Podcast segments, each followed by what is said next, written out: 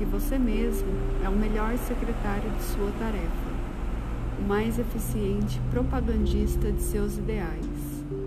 a mais clara demonstração de seus princípios, o mais alto padrão do ensino superior que seu espírito abraça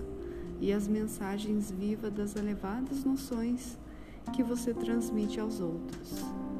Não se esqueça, igualmente, de que o maior inimigo de suas realizações mais nobres a completa ou incompleta negação do idealismo sublime que você apregoa, a nota discordante da sinfonia do bem que pretende executar, o arquiteto de suas aflições e o destruidor de suas oportunidades de elevação é você mesmo. Esse texto é de Chico Xavier e chama Você Mesmo.